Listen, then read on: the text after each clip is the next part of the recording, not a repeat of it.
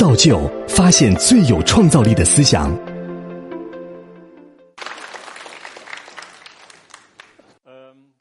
shared urbanism, placemaking. What is it what we share in our cities? Uh, the streets, the squares, the parks. It's where we meet each other and where we communicate and do business and exchange ideas. Uh, public space, it's uh, the essence of the city. Uh, it's a shared space. However, uh, worldwide there is a tendency of uh, privatization of public space. More and more public space becomes semi-public or not public at all. It's disappearing.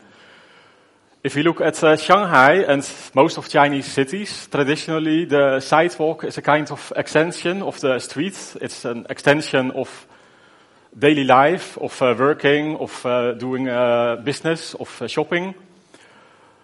But in the new cities, it's disappearing quickly and yeah, so the traditional street life is disappearing, and uh, the street uh, pattern is um, uh, causing that the city becomes fragmented.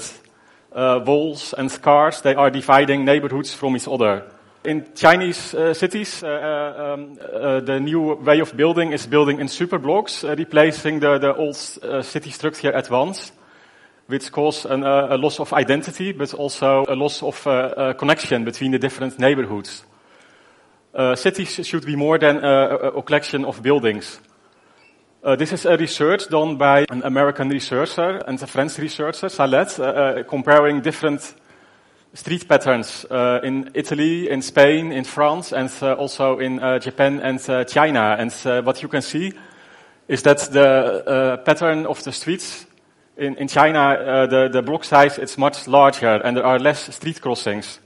Uh, at the same time, uh, many uh, shopping malls are under construction, and shopping malls they are a kind of replacement of public space. It's not real public because it's closed during the night, and also not everybody can go in, and you cannot do there what you want. You cannot play football in the shopping mall. A famous Dutch architect, uh, Rem Koolhaas, said already uh, a while ago that shopping is arguably, arguably the last remaining form of public activity. It's, it's replacing uh, public life. Everywhere in Shanghai and in many cities, we uh, find more and more uh, shopping malls and extreme uh, large ones. this photo says it's the heart of Shanghai, but yeah, is it really the heart of Shanghai? There are so many shopping malls that shopping malls uh, uh, cannot uh, survive. At the same time, you have internet shopping, but all those shopping malls, they try to distinguish themselves and compete with each other to attract customers. So they become like uh, uh, art spaces, like uh, museums, all kinds of activities to attract people and to brand themselves. Simultaneous, those shopping malls, they are like spaceships landed in the city and not really connected with the, the city. If uh, we look back in history, uh, simultaneous uh, things happened also in the US and in Europe. And there is the placemaking movement. Uh, it started in uh, New York, and uh, placemaking it aims to create attractive public spaces in the center of the community to create a sense of identity and place to stimulate citizen participation. actually, it's a bottom-up movement done by the people. Some pioneers in the academical world are Jane Jacobs, who made a famous book, The Death and Life of Great American Cities, in which she describes the uh, the, the decay of uh, American cities because uh, big infrastructure and high rises and the disappearance of street life. a few years later, um, William H. White did the same, and he made a, a very nice movie about this. You can download it on internet. And there is the grassroots movement, uh, the Green Guerrillas in uh, Manhattan, but also in other cities in the US, and later uh, also in Europe, where uh, citizens they um, uh, reclaim the streets and they reclaim uh, vacant, empty plots in the city, and they make seed bombs. with these seed bombs, they throw them over fences, and then grass and green starts growing again. These pics are on Manhattan, where community gardens. Um, started as an informal uh, initiative, and uh, later it became tolerated by the by the local authorities, and they saw the value of it, and it became formal. And there are many of those uh, community gardens. Um, some of them they are playing grounds, other ones are um, for gardening, uh, or uh, it can be a church. And also, uh, formal parks have been introduced more uh, in the planning law of uh, New York and uh, most American cities. Even uh, public um, ground levels of um, skyscrapers have been uh, formalized. So if you build a skyscraper, then percentage of the ground floor should be public accessible. how about Shanghai? So Xintiandi, it's maybe a kind of place placemaking, but not really. Uh, maybe Tianzifang uh, comes more nearby the idea of uh, placemaking. I made a, a, book before about new towns and uh, uh, did some studies about new towns around Shanghai. And uh, also there you see some initiatives to make a place and to attract people. This is in Luodian, a Swedish-styled town with Swedish-styled architecture. And the streets of North European customs and practices management uh, by the developer and the local government. Uh, they organize all kinds of activities to create uh, liveliness and to attract people. But if you go to Luodian, then you see that uh, um, it's not very lively. And it's uh, a kind of uh, artificial liveliness. so I show some inspiration from um, inside China and outside China about um, places uh, where um, uh, public space has been reintroduced in the city. First, uh, the High Line, it's in New York, where an abandoned railroad track became um, a public park.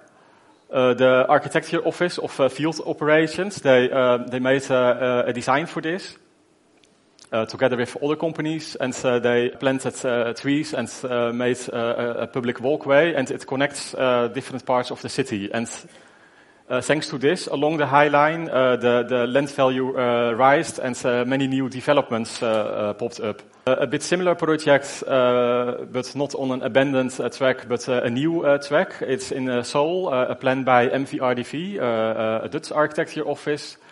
they made an elevated pedestrian structure with green on it and all kinds of public activities where people can meet each other. Uh, this is in uh, Rotterdam, my uh, hometown, uh, in the Netherlands, uh, where uh, the same architect, MVRDV, who has their office in the same city, made a plan to connect the, the, roofs of buildings with the ground. And so it's a temporary installation. It was there for a few weeks. And people, they can go directly from the ground to the roof of the building. And on the roof, there are all kinds of activities. There is um, a park, and there is a place where you can buy some drinks. Uh, it's a temporary initiative. In the same city, in Rotterdam, uh, the Urbanisten and uh, another uh, Dutch architecture uh, firm, they made um, the Water Square. And uh, Water Square is also a kind of temporary double function of a square. It was an existing square on the playground of a big school. Uh, after heavy rainfall, there is always uh, a, a, big uh, problem with uh, flooding. Uh, here in Shanghai it happens, but also in uh, Rotterdam and in many other cities. And for this, the water Square was invented.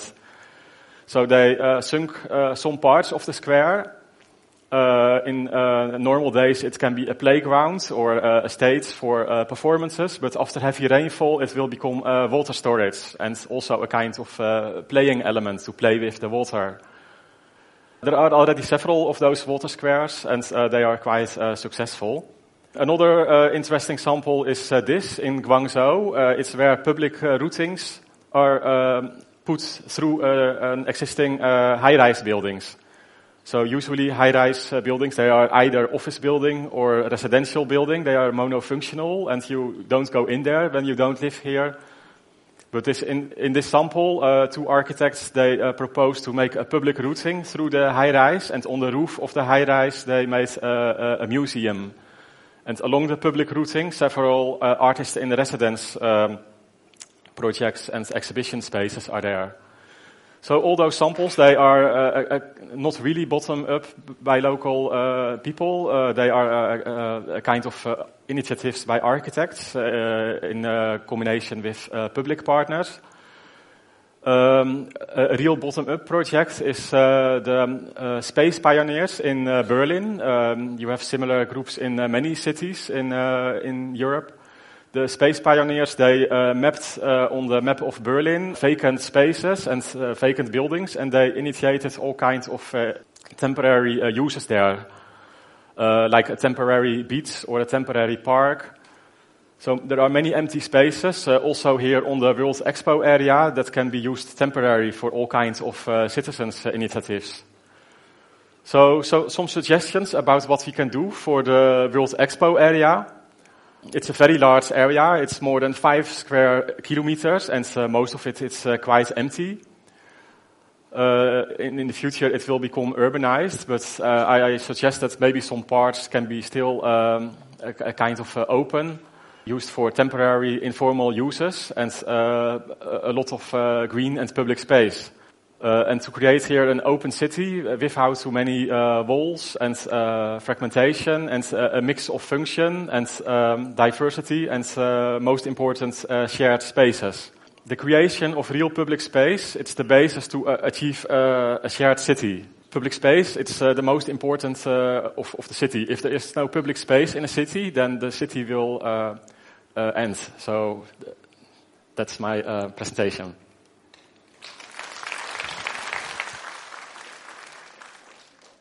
下载造就 APP，观看更多精彩内容。